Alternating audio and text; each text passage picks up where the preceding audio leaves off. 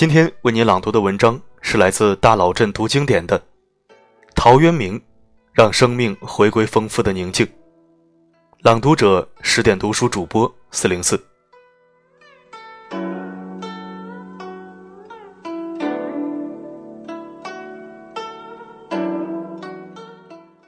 人世间最难的事情，莫过于面临选择而无法取舍。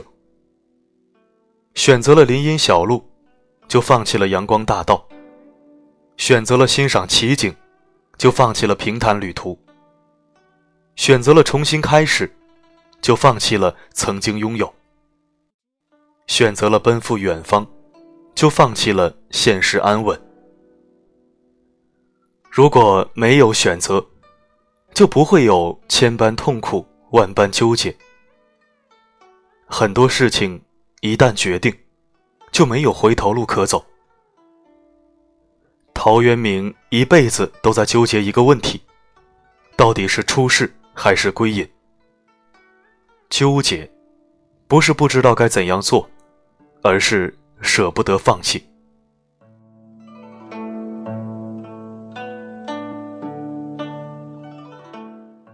陶渊明出生在四分五裂的两晋南北朝时期，历史上有名的乱世。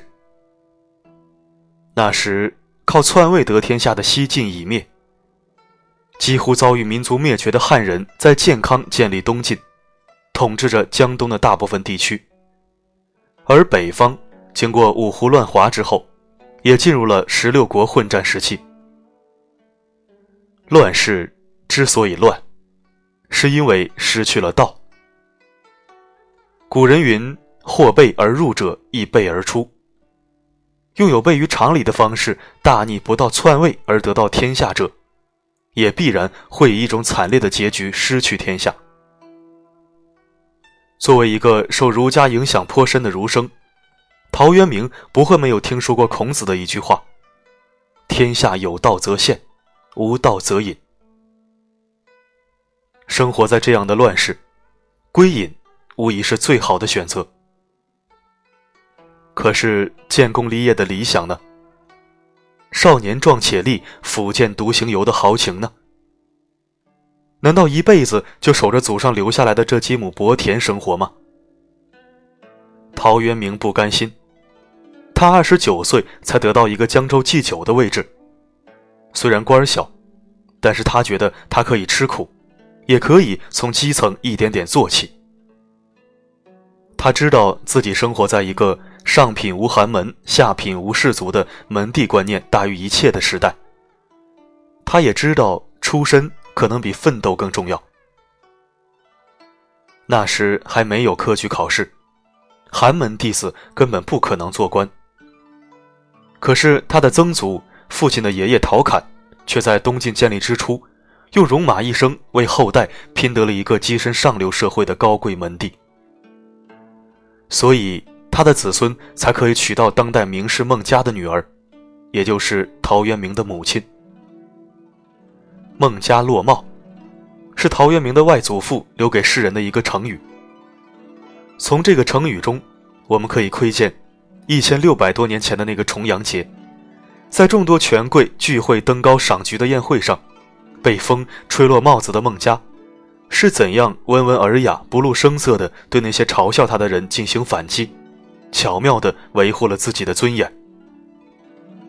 曾祖陶侃的奋勇拼搏，和外祖父孟家的潇洒淡泊，一生都在影响着陶渊明，使他拥有娴静少言的外表和澎湃激荡的内心。在每一次面临选择的时候，都会有两种声音在脑海里争吵不休。一个声音说：“要善待生命中的每一次磨难，忍是人生必修的功课。”另一个声音说：“你不看看现在是什么时代？你忍有用吗？你曾经的高贵门第，现在还不是迅速没落了吗？你就算是把自己奋斗成山下的一棵青松，也不及山顶的一株小草。”一个声音说：“这个时代还是有希望的。归隐的谢安不是又东山再起了吗？如果不是他带领八万精兵在淝水和前秦交战。”大败头边断流的前秦八十万大军，收复了黄河以南的失地，使他们风声鹤唳、草木皆兵，迅速瓦解。东晋怎么会为自己赢得一次喘息的机会？怎么会保全中华千年流传的文化没有被异族消灭？另一个声音说：“这和你有关系吗？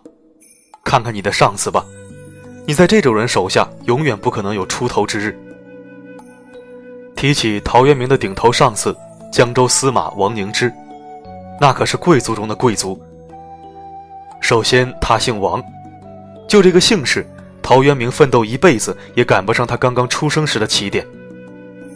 旧时王谢堂前燕，飞入寻常百姓家。其中的王谢就是指王家和谢家，那可是中国古代数得着的名门望族。据说陶家曾经在一个王姓人穷的时候送一串米给他，结果被当面拒绝，并且说：“我王家的人没米下锅。”自会找谢家去讨，不要你陶家的米。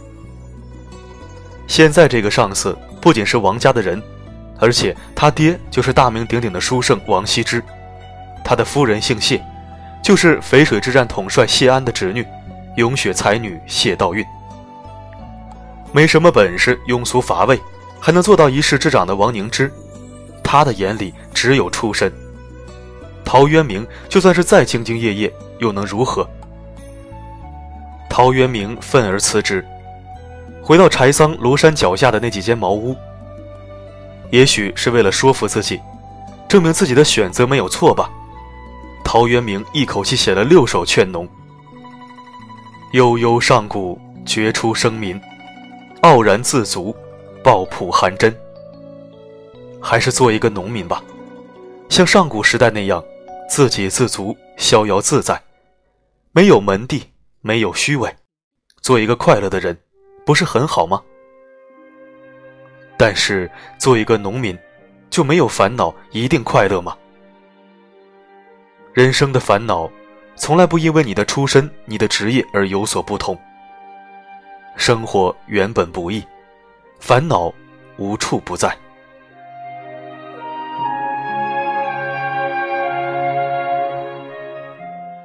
金风送爽。天朗气清，陶渊明静静地坐在茅屋外面的柳树下弹琴。黄昏的风轻轻吹动他的头发，身后夕阳、田野、菊花，把他瘦弱的身躯映成了一幅单薄的剪影。七弦古琴，缓缓流淌着的音符渐渐飘远，一如他此刻飘飞的思绪。他想到。他回来之后，奋笔疾书的那篇《五柳先生传》。先生不知何许人也，亦不详其姓字。宅边有五柳树，因以为号焉。我不知道我是谁，我也不知道我是哪里人。你们不是都有高贵的门第吗？我没有，我只知道我家后院有五棵柳树，这就是我的号。以后我就叫。五柳先生，这篇传记传出去以后，那些贵族的牙都要笑掉了。这个人太逗了，好读书，不求甚解，不求甚解，你读个什么书？姓氏酒，家贫不能常得，家贫你喝个什么酒？再说人家都在斗富，你家贫还好意思写出来？常著文章自娱。颇失己志，这就更可笑了。写文章居然是为了自娱自乐，还说什么不戚戚于贫贱，不汲汲于富贵。人生在世，名利二字，不求名利，当个穷鬼还好意思说？一心回来想要过悠悠上古的生活，结果却被现实的石头砸了脚，妻子因难产而死。陶渊明望着远处的庐山，眼泪簌簌落下。他八岁就没有了父亲，妻子是母亲做主给他娶的，那是一个农民家的女儿，憨厚朴实。陶渊明和她在一起，虽没有太多共同语言，但是现在他死了，他心里仍然觉得空荡荡的。其实，在他的心里，曾经住着一个美丽的女孩。可是他知道自己娶不了她，他门第高贵，他的父母绝对不会把女儿嫁给他。他悄悄写了一篇长长的闲情赋，其中令人荡气回肠的爱情十愿，在千年以来每一个少年的心头唱响。愿在衣而为领，乘华首之余方；背罗巾之萧离，愿秋夜之未央。愿在长而为带，束窈窕之纤身，结温良之意气，或托故而服心。爱他，就化身为他的衣领，他的腰带，他的发油；化身为他描眉的粉，他身下的席，他脚上的鞋。爱他，就化身为时时刻刻跟随他的影子吧。化身为照亮他美丽容颜的烛光，化身为他手中的良善，化身为他膝上横放着的琴。让他的手指从身上划过，去感受他的香气，他的呼吸，他的体温。那是他人生中留下来的唯一的一篇关于爱情的文字。就是通过这篇赋，我们才知道，娴静少言的陶渊明，原来在少年时代曾经拥有过一段如此刻骨铭心又如此唯美浪漫的爱情。即使独自品尝那份相思的痛苦，即使所有的付出都是一厢情愿，也无怨无悔。也许这就是爱情吧。烦恼的时候，就泡上一杯茶，捧着一本书来读吧。这样似乎时间也过得快些。不明白那些士族子弟为什么都不读书了，流行什么清谈。每天聚在一起就是讨论养生之道。真的有什么长生之术吗？就算是有，你看，从元帝司马睿到孝武帝司马曜，历任九个皇帝，有哪一个得到善终了？他们的平均寿命连三十岁都不到。最悲催的孝武帝，居然因为一句酒后戏言，在后宫被妃子和宫女用被子捂死了。陶渊明翻着他从小最爱看的一本书《山海经》，那些奇异的神话故事，陪伴他度过了整个的童年时光。死了也要复仇的精卫，没有了头颅还要战斗的刑天，每每读来都会让他热血沸腾。精卫衔微木，将以填沧海。刑天舞干戚，猛志故常在。一个人的气质里隐藏着他所读过的书。对于陶渊明而言，他不会心甘情愿地一直隐居下去。他就像是大海，表面风平浪静，内心暗流涌动。他连写诗都是一组一组的写，没有出世，只是因为机会还没有到而已。一边读书一边农耕，之后陶渊明娶了第二个妻子。他的妻子为他生下四个儿子后生病去世，没有办法，四个孩子需要母亲。陶渊明又娶了第三个妻子翟氏，就是这个妻子陪伴陶渊明一直走到了他生命的尽头。孩子们一天天长大，陶渊明心里感受到了为人父的快乐。然而，贫穷的生活使孩子们经常挨饿。他的内心隐隐生疼，所以当接到江州刺史桓玄的邀请信时，陶渊明没有犹豫，赴任去了。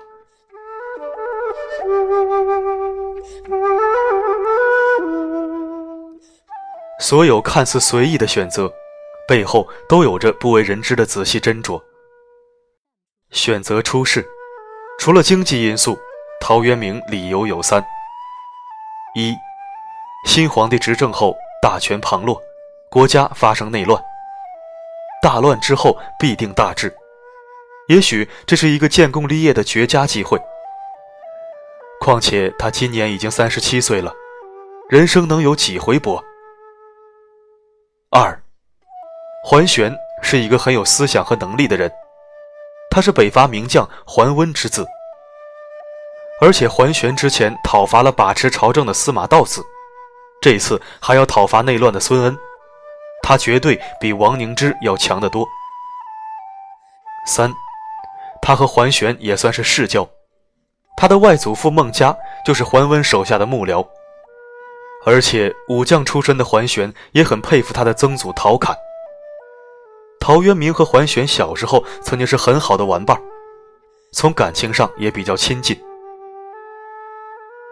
满腔热情的陶渊明带着“君子死知己，提剑出燕京”的决心投奔了桓玄。谁知当他快鞭策马奔跑在驿站上为桓玄送信请兵的时候，他没有想到桓玄有篡位的野心。失望的陶渊明以母丧为由离开桓玄，之后又投奔另一个枭雄刘裕，才发现自己才出虎穴又入狼窝。能在乱世中脱颖而出的人，非中即奸。任何有能力、有思想的人，都不愿意永远长久的屈居人下。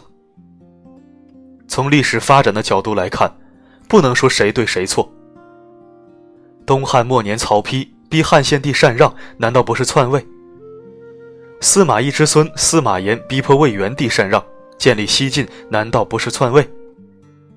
成者王侯，败者寇而已。然而，陶渊明的内心无法接受这样的事实。陶渊明觉得自己就像是一只失群的鸟儿一样，怎么和这个时代如此的格格不入呢？西西失群鸟。日暮犹独飞，徘徊无定止，夜夜声转悲。别人可以顺势而为，但是他做不到。毕竟他一直生活在东晋，他的曾祖还为东晋的建立立下了汗马功劳。比现在的形势更乱、更糟糕的吗？陶渊明啊，陶渊明，是你下决心做出决定的时候了。或者为了生活隐忍下去。或者辞职归家，继续过贫穷的生活。陶渊明的内心乱得像一团麻。难道这一辈子就这样被白白蹉跎掉了吗？总角闻道，白首无成。他想到了孔子理想中的生活：暮春者，春服即成；冠者五六人，童子六七人。欲乎沂，风乎舞雩，咏而归。在暮春时节，天气转暖，穿上轻薄的春装，约上几个朋友，带上各自的孩子，到沂水里洗洗澡，再登上求雨的高台吹吹风，然后一路唱着歌回家。这样的生活又何尝不是他心目中所希望的呢？脉脉时运，暮暮凉朝，喜我春服，薄言东郊。山笛雨霭，雨暖微萧，有风自南，一笔新苗。温暖的南风轻拂大地，绿油油的小苗像鸟儿一样张开翅膀，随风舞动。这是怎样的令人感到快乐呀！头策命陈庄，赞语田园书。这样的日子该结束了，快回去吧。有酒有酒，闲饮东窗。愿言怀人，舟车迷从。你的老朋友在等着和你在东窗下闲饮新酿的酒呢。还留在这乌七八糟的官场做什么？你一介书生而已，不可能阻止东晋的气数将尽，也做不到力挽狂澜。事出乱而出世，事乱极而归隐，还有什么可犹豫的呢？可是陶渊明还是下不了决心。一个大男人，都已经四十一岁了，难道要自己的老婆孩子跟着自己讨饭吗？为了自己内心那一点点可怜的自尊，难道就不可以忍受委屈吗？人家谢安隐居东山，那叫高隐，吃喝不愁，衣食无忧，悠哉乐哉，潇洒风流。陶渊明决定接受彭泽县令的职务，等挨过青黄不接，等拿到俸禄。等攒够了，让家人过上好日子、吃饱饭的生活，就辞职回家。陶渊明在这个沼泽湖泊星罗棋布的地方兢兢业业地查户口，得罪了隐瞒实际人口逃税的大地主。他的靠山督邮大人三番五次借检查工作为借口刁难陶渊明，要他必须着官服来见。仅仅在这里工作了八十天而已，还要不要坚持？但是，难道因为那点俸禄就把尊严低到尘埃里吗？他留下一句“不为五斗米折腰”，挂印而去。孔子曰：“君子谋道不谋食，耕也馁在其中矣，学也路在其中矣。”做人总要守住内心的底线，当灵魂失去妙语，雨水便会滴在心上。陶渊明选择了归隐，从此后再也没有回头。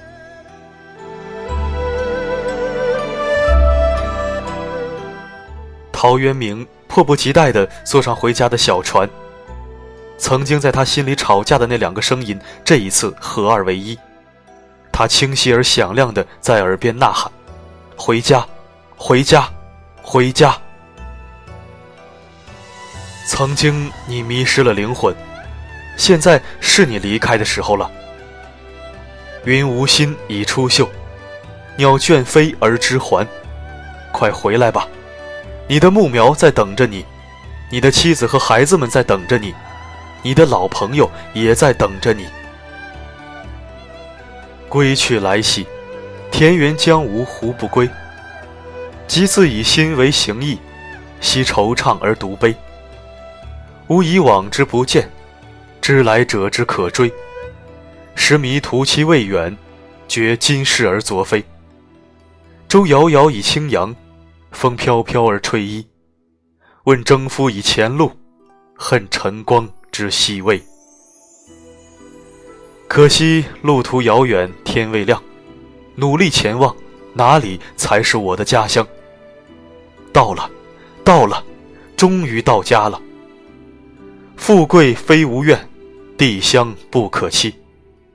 这次是你真的决定离开，你终于回来了。他一口气写了五首《归园田居》，来表达他重获心灵自由的喜悦。少无世俗韵，性本爱丘山。误入尘网中，一去三十年。羁鸟恋旧林，池鱼思故渊。开荒南野际，守拙归园田。方宅十余亩，草屋八九间。榆柳荫后檐。桃李罗堂前，暧暧远人村，依依墟里烟。狗吠深巷中，鸡鸣桑树颠。户庭无尘杂，虚室有余闲。久在樊笼里，复得返自然。即使是做一个不称职的农夫又如何？我愿意，只要不违背我的心愿，怎样都好。种豆南山下，草盛豆苗稀。晨兴理荒秽，待月何锄归？道狭草木长，夕露沾我衣。衣沾不足惜，但使愿无违。此后的一辈子就这样度过吧，忙时耕种，闲时饮酒，平和娴静，古朴但愿。这是怎样惬意的生活呀！在锄完地、腰酸背痛的时候，回到家里，悠闲地喝上一壶小酒，然后美美的睡上一觉。这其中的情趣，岂是用语言能表达的？人生若寄，憔悴有时。他一口气又写了二十首饮酒。结庐在人境，而无车马喧。问君何能尔？心远地自偏。采菊东篱下，悠然见南山。山气日夕佳，飞鸟相与还。此中有真意，欲辨已忘言。也许孩子们不理解他的选择，甚至会埋怨他。可是，难道不应该给他们留下一些精神财富吗？君子忧道不忧贫，物质虽贫乏，却是靠自己的劳动得来的。可是，一个人的精神富有，是任何物质都替代不了的呀。他经常教导孩子们要珍惜时间。盛年不重来，一日难再晨，及时当勉励，岁月不待人。他希望孩子们能够学习勤奋刻苦，勤学如春起之苗，不见其增，日有所长。他告诉孩子们要博爱，落地为兄弟，何必骨肉亲。他也会教导孩子们看淡生死。向来相送人，各自还其家。亲戚或余悲，他人亦已歌。死去何所道？托体同山阿。可是，陶渊明自以为归隐田园就可以平静的内心，很快被打乱了。公元四二零年，刘裕废掉东晋最后一个皇帝。建立宋朝，史称刘宋。至此，两晋时代结束，中国进入了历时一百六十九年的南北朝时期。消息传到庐山，陶渊明望着地里的庄稼，久久沉默。他回到草屋里，提笔写下了一首诗，并为这首诗写了一篇长长的序。晋太原中，武陵人捕鱼为业。缘溪行，望路之远近，忽逢桃花林，夹岸数百步，芳草鲜美，落英缤纷。这真是一个美好的故事。渔人偶然间发现了与世隔绝的桃花源，这里没有战争，没有篡位，没有门第，淡然恬适，宁静祥和。可是，当离开后的渔人再次想要找到这个世外桃源的时候，他却怎么也找不到了。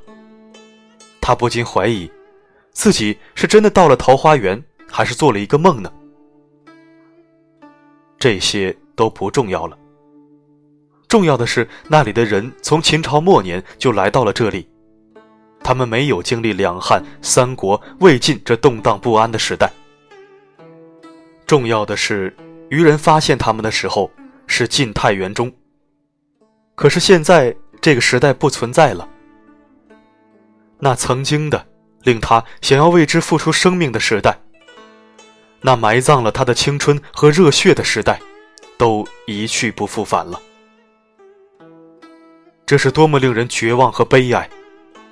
他流着泪写下最后六个字：“后岁无问今者。”然后在旁边数下自己的字：“陶潜。”他从来不去想做什么隐逸诗人之宗，他只想潜在水里。也许有一天，他还有跃出水面的机会。生活其实就是一个局，当局者迷，旁观者清。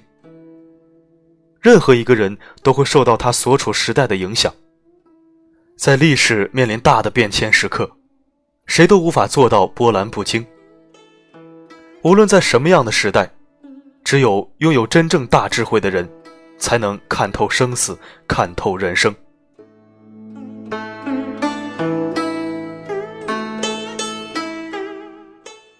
三年后，一场大火毁了陶渊明的庄园，让他原本贫困的生活更是变得一无所有。他坐在那五棵柳树下弹琴，那把跟随了他六十年的七弦琴。弦断了，陶渊明的手在琴上拂过，悠扬的琴声在他的心里又一次响起。这一次，他的耳朵里又有两个声音在争吵。他知道，一个声音是他的身体，一个声音是他的影子。身体对影子说：“天地山川可以得到永恒的生命。”人却无法长生不老，所以有美酒就喝，千万不要错过。影子对身体说：“总有一天，随着你的死亡，我也会无影无踪。为什么不为后世留下美名呢？忽然，一个从来没有出现过的声音哈哈大笑起来。可笑啊，可笑！一个形，一个影，没有了人的精神，不过是行尸走肉罢了。我问你们，三皇大圣人，今复在何处？就是活到八百岁的彭祖，你现在能留得住他吗？无论是谁，终难逃一死。喝酒没有用，留名没有用，你们记着：纵浪大化中，不喜亦不惧，应尽便须尽，无复独多虑。陶渊明停下抚琴的手，起身向外走。蓝天下有鸟儿飞过，人生天地间。忽如远行客。其实这世上的每一个人不过是匆匆的过客，就像夏日里朝开夕落的木槿花那样，疏忽而逝。天地常在，人生无常，变才是不变的常态。只有让生命回归丰富的宁静，才能笑看这人世变幻，沧海桑田。才能在每一次面临人生选择的时候，倾听内心深处的声音。公元四二七年，陶渊明去世。临死之前，他神情平静，嘴里喃喃念着：“纵浪大化中，不喜亦不惧。纵浪大化中，不喜亦不惧。”陶渊明去世的年龄，一直被后人争论不休。无论是五十多岁、六十多岁，还是七十多岁，有什么关系吗？所有能发光的生命，都在于你对生活的态度。陶渊明生前贫困，诗文不为世人所接受，然而他的生命犹如阳光下的水珠，散发着五彩的光芒。他的思想在后世影响了无数人。当人们如痴如醉地读他留下的一百二十五首诗、十二篇文章的时候，他们不仅喜爱陶渊明“我醉欲眠卿且去”的率真性情，更多的是被他诗文里蕴含着的平静的力量所打动着。你无法选择你的出身、你的长相、你的智力、你的家庭。你的生活环境，可是你可以选择你的生活态度。内心拥有丰富的平静，就会拥有战胜一切的力量。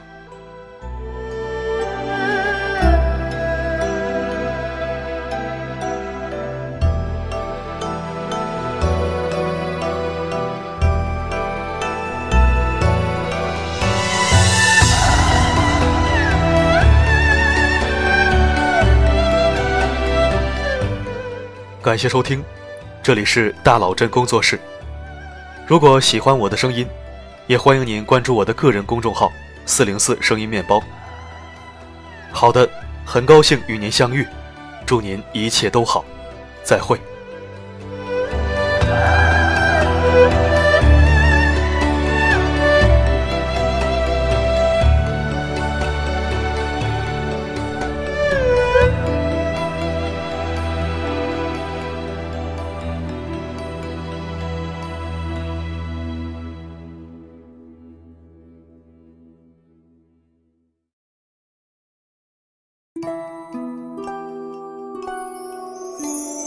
You